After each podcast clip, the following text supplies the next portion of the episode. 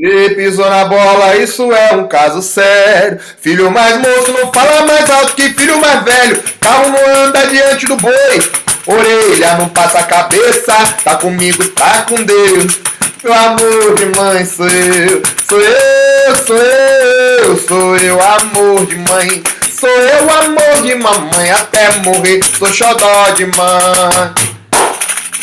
Fala galera, bem-vindos a mais um podcast. E hoje, mais do que incrível, hoje a gente vai fazer com o nosso, o nosso gurizinho, o nosso mascote, o nosso mais novo, o nosso caçula, o nosso querido Nescalzinho. E aí, Nicaio, como que tá você? Tudo bem por aí? Tá tudo ótimo, Mesquita. Obrigado. É... Nada.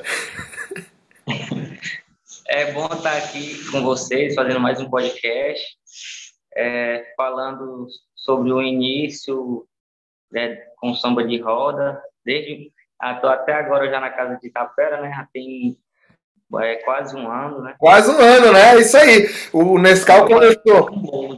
Nescau come... já acabou de fazer aniversário mesmo, já dá para botar uma velhinha de um ano aí que o Nescau tá com a gente. E ele era mais novinho do que ele. Se ele tá dando problema, vocês viram que ele tem vergonha de falar, né? E se ele tem vergonha de falar hoje, imagina esse menino há um ano atrás, que era mais novinho ainda. Não tinha coragem nem de falar com as pessoas. Ia nas festas, não tinha coragem nem de, nem de falar com ninguém. Mas é isso, Nescau, vamos lá, conta pra gente. Você é, é, um menino que gosta muito de samba, você corre atrás, você é artesão também, você também é um artista, além de capoeirista. Mas vamos dividir isso aí por partes para ficar mais fácil da gente te entender. É, você começou a capoeira em que ano? Faz tempo que você é da capoeira já? Não, sou novinho na capoeira ainda. É, até de vida também. Novinho rei. Eu comecei capoeira com, acho que com 14 anos. Foi em 2016, em, em setembro de 2016. É, eu comecei a treinar com o instrutor Chilito do Grupo Negaça, ele é aluno da professora Pequena, hoje, e eu vivo, eu vivia treinando com os dois, tanto com a professora Pequena quanto com ele, e foi na capoeira que eu conheci o samba de roda também. Isso é interessante entender. É, como é que foi que você conheceu o samba de roda na capoeira? Porque eu, quando conheci, e a maioria das pessoas também, principalmente o pessoal mais velho, a gente conheceu o samba de roda ali depois do batizado, feito depois da roda, que aí a galera só juntava ali, cantava umas músicas de qualquer jeito ali aleatório, o pessoal ia dançando. Dificilmente alguém, uma menina botava uma saia mesmo, dificilmente alguém se importava em sentar ali com os tambores para tocar. E eu fiz isso durante muitos anos também. Eu, eu também reproduzi isso, que eu cheguei foi o que, o que eu vi, né? Então eu cheguei, a gente botava o birimbau no meio, ia cantando do jeito que dava, titidom, titidom, titidom, dom, dom, dom, e, e o processo ia rodando. E muita gente assim da minha, da minha geração de capoeira e pessoas mais velhas também, é, passaram pelo mesmo processo. Com você foi igual? Foi a mesma coisa? Ou já tinha um samba de roda organizado? Já tinha um, já existiam as pessoas que já se preocupavam? Como é que foi isso daí? Não, eu conheci o samba de roda como muita gente conheceu.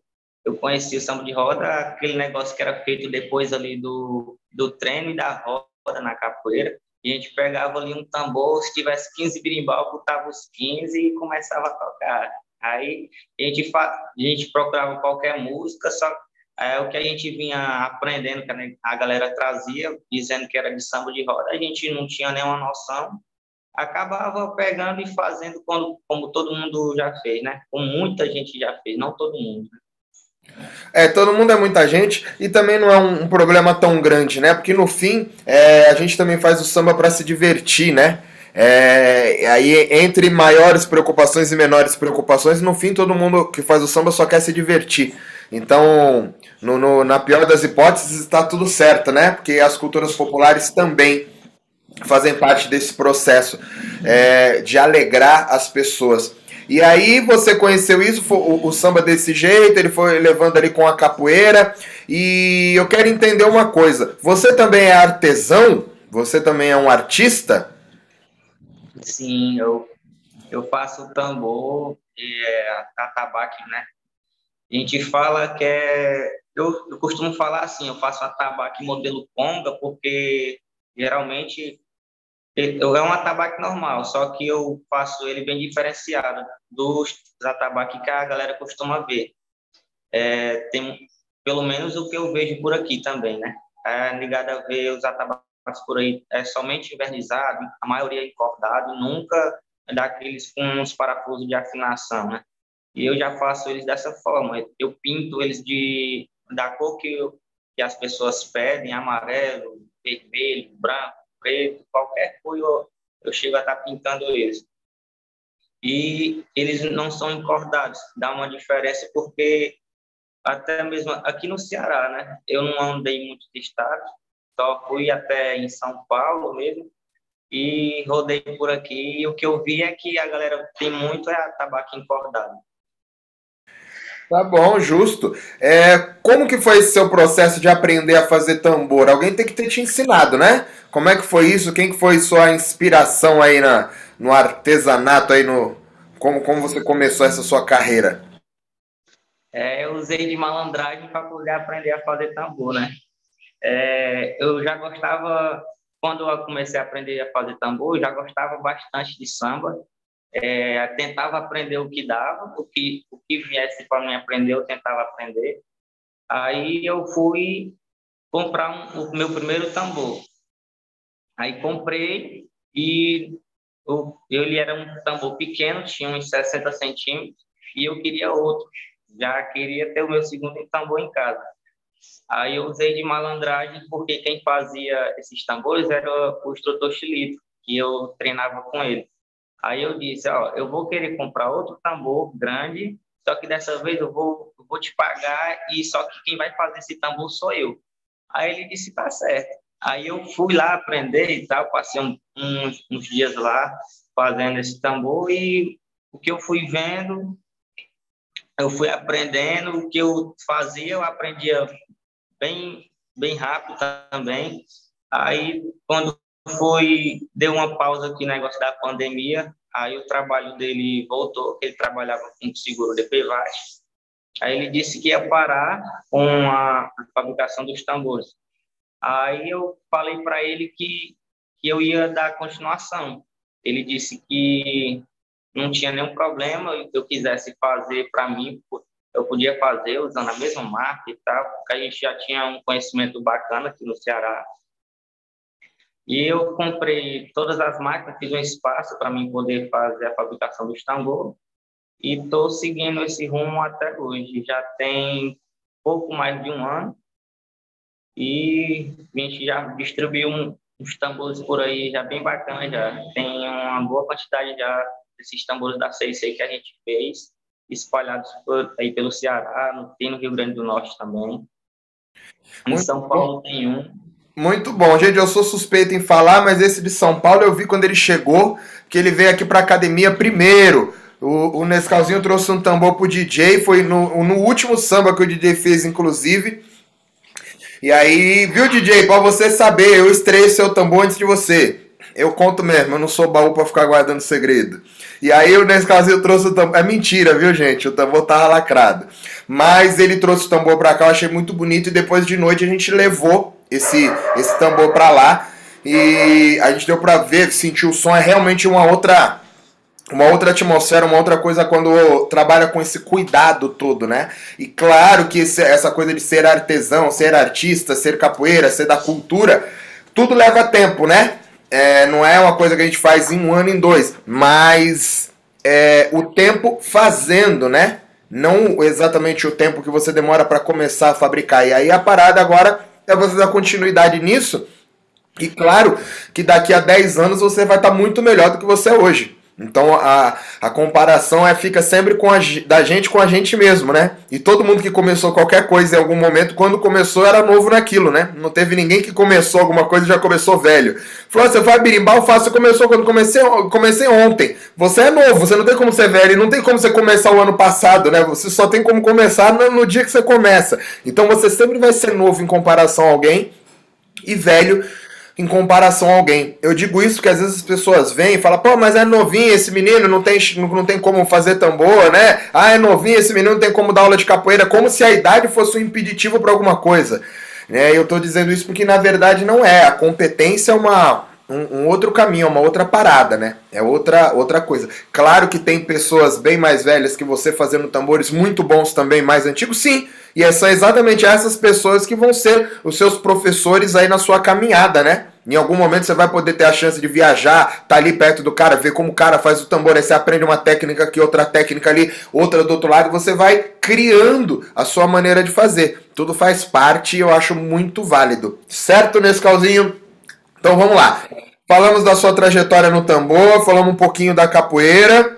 É, você não falou das brigas que você teve na capoeira, porque eu tô sabendo já que você é bem confusento. Você não é uma pessoa legal para se ter em roda de capoeira, viu, gente? Não convidem o Nescau, não, porque o Nescau é da turma do Mestre Gororoba. É aquela turma que não é legal para ter em roda de capoeira. Nescau, Mestre Gororoba, Chayane, é a turma que não é legal convidar. Tadeu, mas enfim, vamos seguir aqui nosso nosso caminho. Então o Nescau aprendeu samba ali na capoeira mesmo, foi fazendo samba, foi gostando. Em que momento que você começou a, entender, Nescau, que tinha mais coisa por trás do samba do que aquilo que era feito ali? Em que momento que. O que foi que te despertou? Que você falou, rapaz, eu acho que a gente tá fazendo algum negócio meio errado aqui, galera. Tá meio confuso porque o pessoal ali não tá fazendo. Quando que foi que deu esse, esse estalo aí para você? Isso aí aconteceu quando quem, quem, chegou a ter acesso à casa de Tapera primeiro foi a tia pequena, professora pequena. Aí ela que me. Professora não. Professora é professora dos outros. Para nós ela é tia pequena. Você quer se fazer de hominho?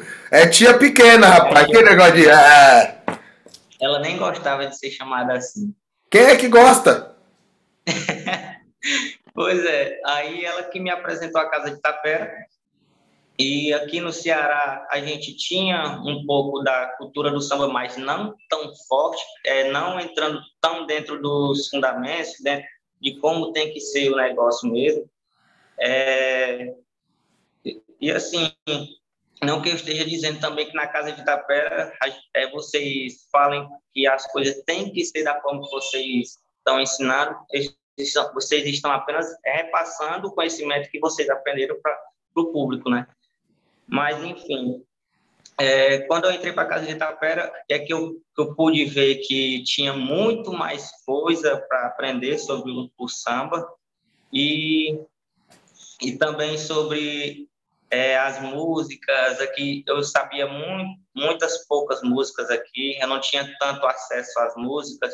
É, eu ficava vasculhando o Instagram do Varão depois que ele veio para cá passou um final de semana aqui com a gente, e depois que, ele, que eu conheci ele, eu passei a vasculhar o Instagram dele, recolhi tudo que tinha lá, comecei a cantar, e, e também é, sem saber de tantas coisas, quais músicas que podia cantar nos momentos, é, em, tal, em tal momento, outra música que eu não pudesse cantar, e isso tudo foi, eu fui aprendendo com o tempo dentro da Casa de Tapera. Isso isso aí que você falou foi uma coisa bem interessante nesse calzinho. Porque às vezes as pessoas acham que na casa de Itapera a gente quer forçar, né? E falar como é para fazer o samba. E na verdade não é. é. Cada um faz do jeito que quiser. A única. A, não existe um caminho. Falar ah, você tem que fazer o samba assim. A única coisa que a gente faz é trazer o conhecimento para as pessoas para que as pessoas pensem de uma maneira mais coerente. Porque as pessoas têm tendência em fazer de um jeito que acha legal. E não de um jeito que tenha lógica.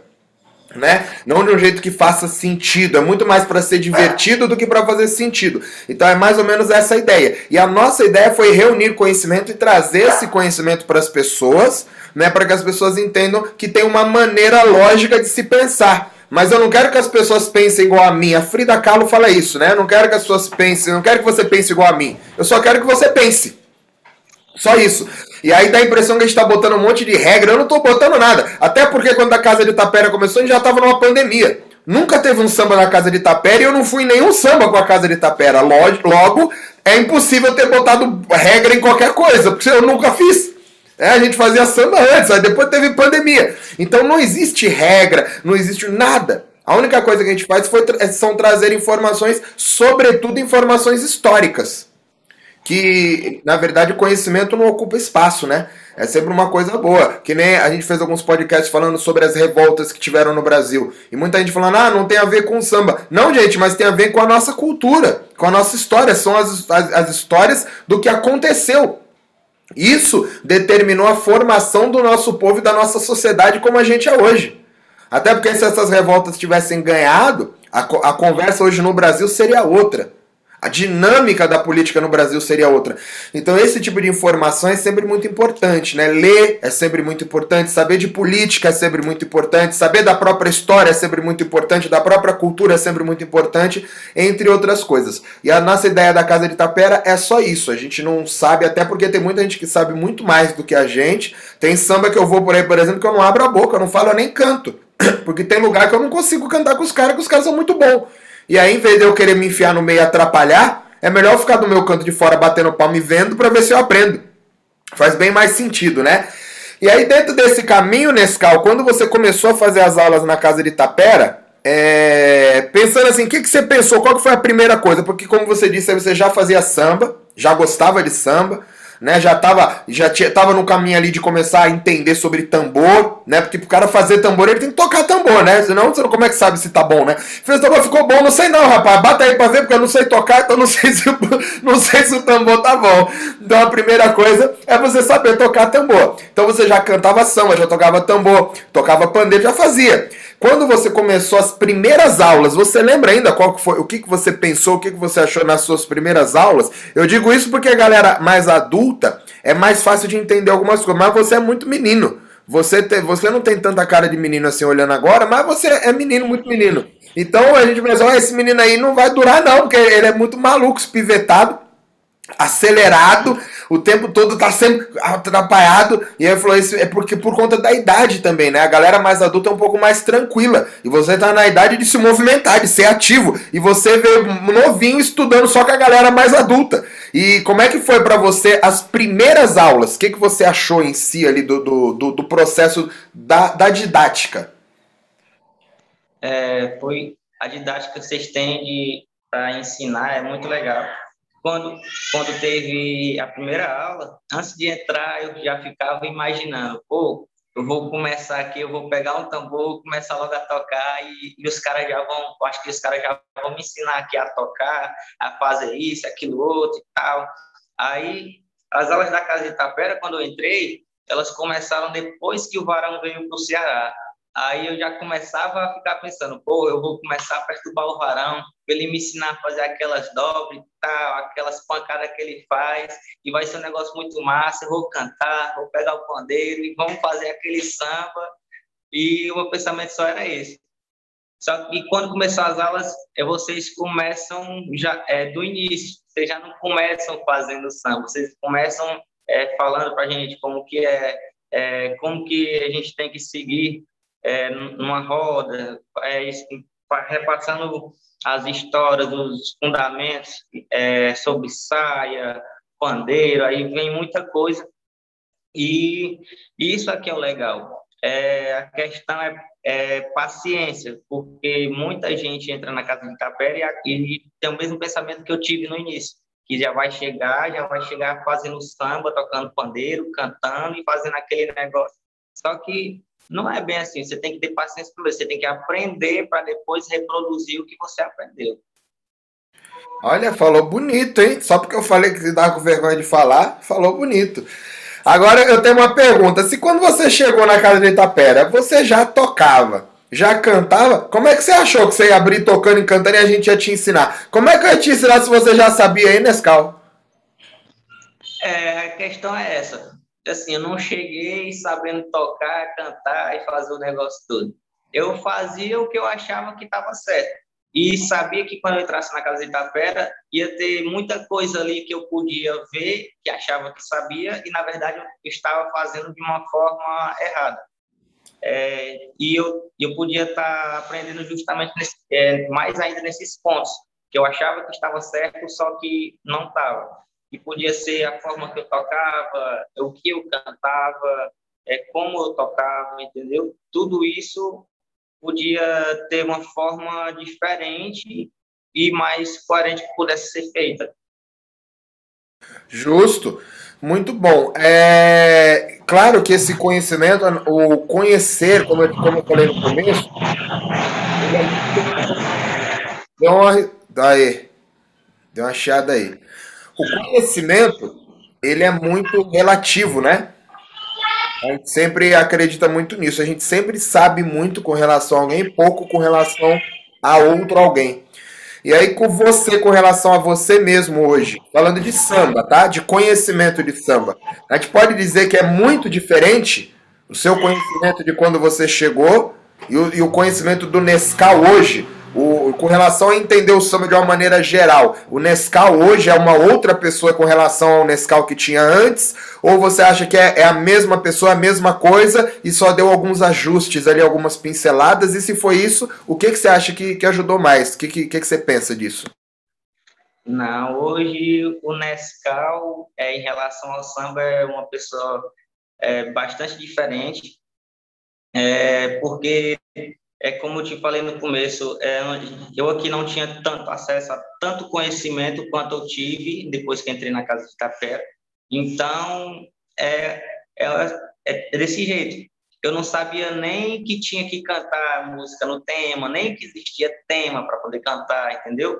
Então, é uma, se abriram múltiplas portas para o conhecimento ao samba, né? Então, depois disso, eu mudei bastante e até mudei a forma de, do meu comportamento na roda de samba, é, muita coisa mudou. Então, a minha pessoa também chegou a, a mudar depois que aprendi tudo isso.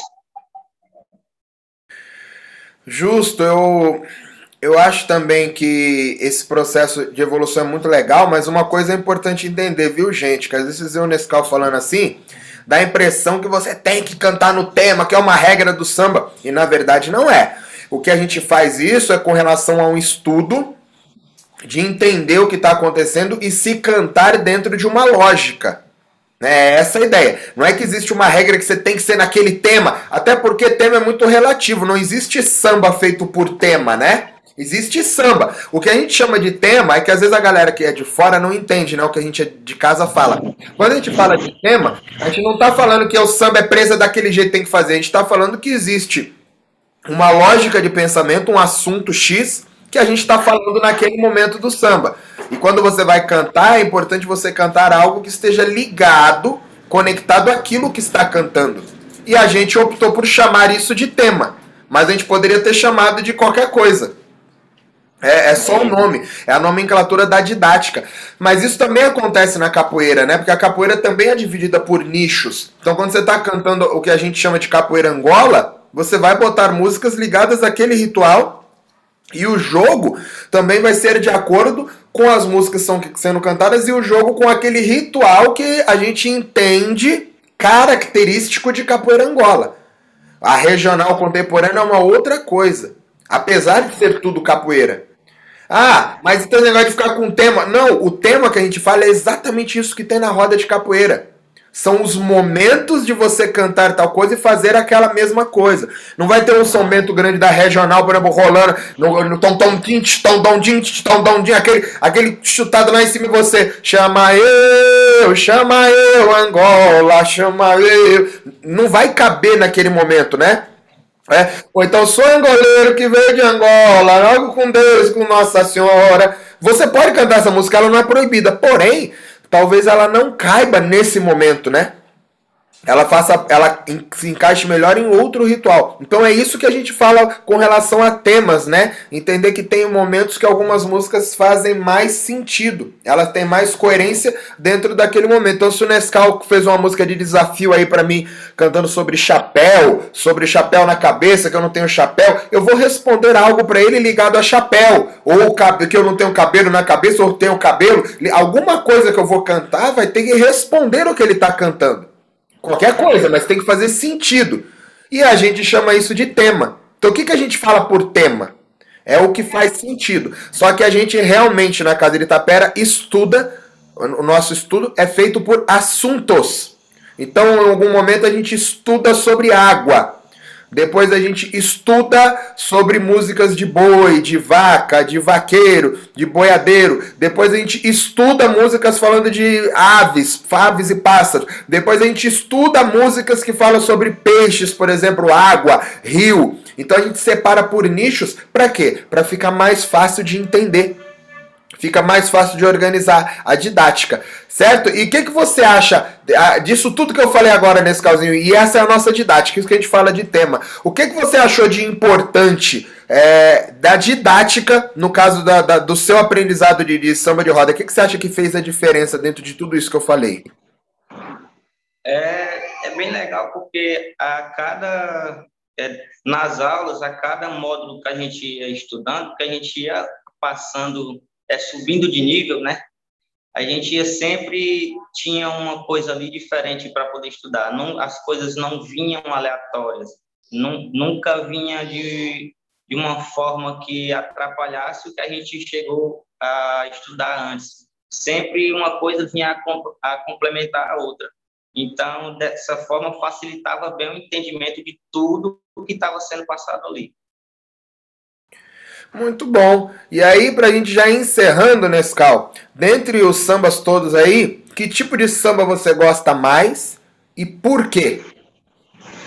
É, eu gosto mais assim do samba de caboclo, porque é um samba que a gente tem tem uma diversidade maior. Eu acho, pelo menos o que eu acho, que a gente tem uma diversidade maior de, de música é, para poder é, usufruir delas é, que a gente possa até ter mesmo, não que os outros não, não tenham, que é que tem o samba chula, que eu acho muito legal também, tem várias outras formas de samba que a gente pode estar aprendendo, mas eu acho o samba de caboclo, ah, para mim, bem mais interessante que as outras formas de samba, né? Muito bem, e não é, eu também acho, viu? E não é que você não goste mas dentre os sambas, não que você não gosta, mas dentre eles todos, o que, qual que você se identifica menos e por quê?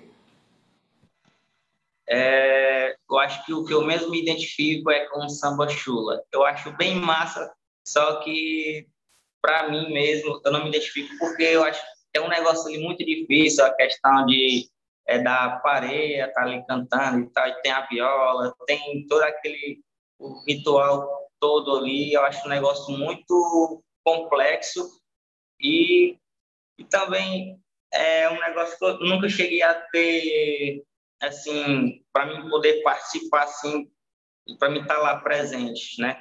É, e onde eu tive mais acesso foi no samba de caboclo, porque acabei indo para São Paulo, é, acabei tendo uma visão de por dentro do ritual e todo aquele negócio, né?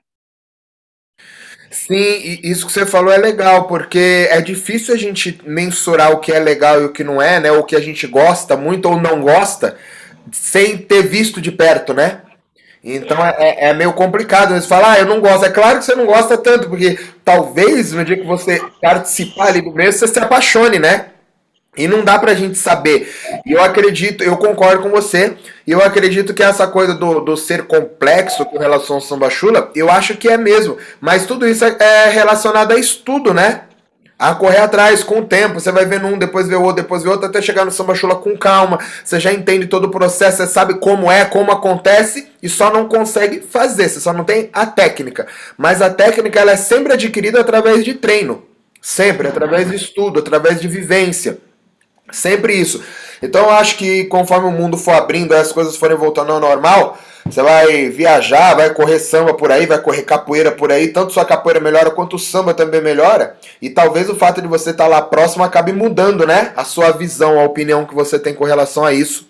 É, e eu também acho o samba de chula dificílimo, dificílimo. E aí tá numa das metas minhas também de de se dedicar um pouquinho mais, tentar pelo menos conseguir participar, né? Sem, sem se preocupar em passar vergonha. Falou, eu canto três músicas, mas eu canto bem essas três, eu me garanto nessas três. Pelo menos isso, né? É, nesse calzinho, eu acho que é isso. O que, que você tem para dizer pra gente terminar, já que esse é um podcast padrão de todos os alunos aí. Dá um toque para a galera aí que da, da Casa de Tapera, que, que convida o povo, vê se diz aí por que, que você acha importante, o que, que mudou para você, o que, que te ajudou na Casa de Tapera, é, e convida as pessoas para participar com a gente do nosso próximo grupo. É, só agradecer por ter feito o convite para participar de mais um podcast e para a galera que tiver a oportunidade de poder ir até São Paulo um dia é, ver o negócio de perto, é, que tanto do Ceará quanto de outros lugares do Brasil, é, que, que vá, porque o negócio é bem legal de perto. Virtual é um negócio que facilita para muita gente. É um trabalho bem bacana a da Casa de Itapera estar tá fazendo isso, porque facilita para todo mundo o conhecimento do samba de roda. E a galera está chegando aí, vai segurando as pontas, porque o negócio só, é, só vem para melhorar, viu? Tá bom, Nescalzinho, muito obrigado. Nossos agradecimentos aí à tia pequena por ter apoiado você nessa empreitada. Quando chegou você e o Sabiazinho, o Sabiazinho desistiu, o Sabiazinho vacilou. A gente tem que trazer ele de volta. Mas é isso. Então, muito obrigado, tia pequena. Muito obrigado, Nescalzinho, por estar aí com a gente até agora. Você sabe que você é muito querido, né? Até apelido especial você tem. Eu acho que é isso. Tem mais alguma coisa para falar pro povo aí, Nescal? Tem um nome escrito, é só agradecer mesmo. Tá bom. Então valeu. Galera, obrigado. Espero que vocês tenham gostado aí. Esse foi mais um podcast com a nossa primeira turma. Esse foi o nosso querido Nescal. Valeu, beijo e fui!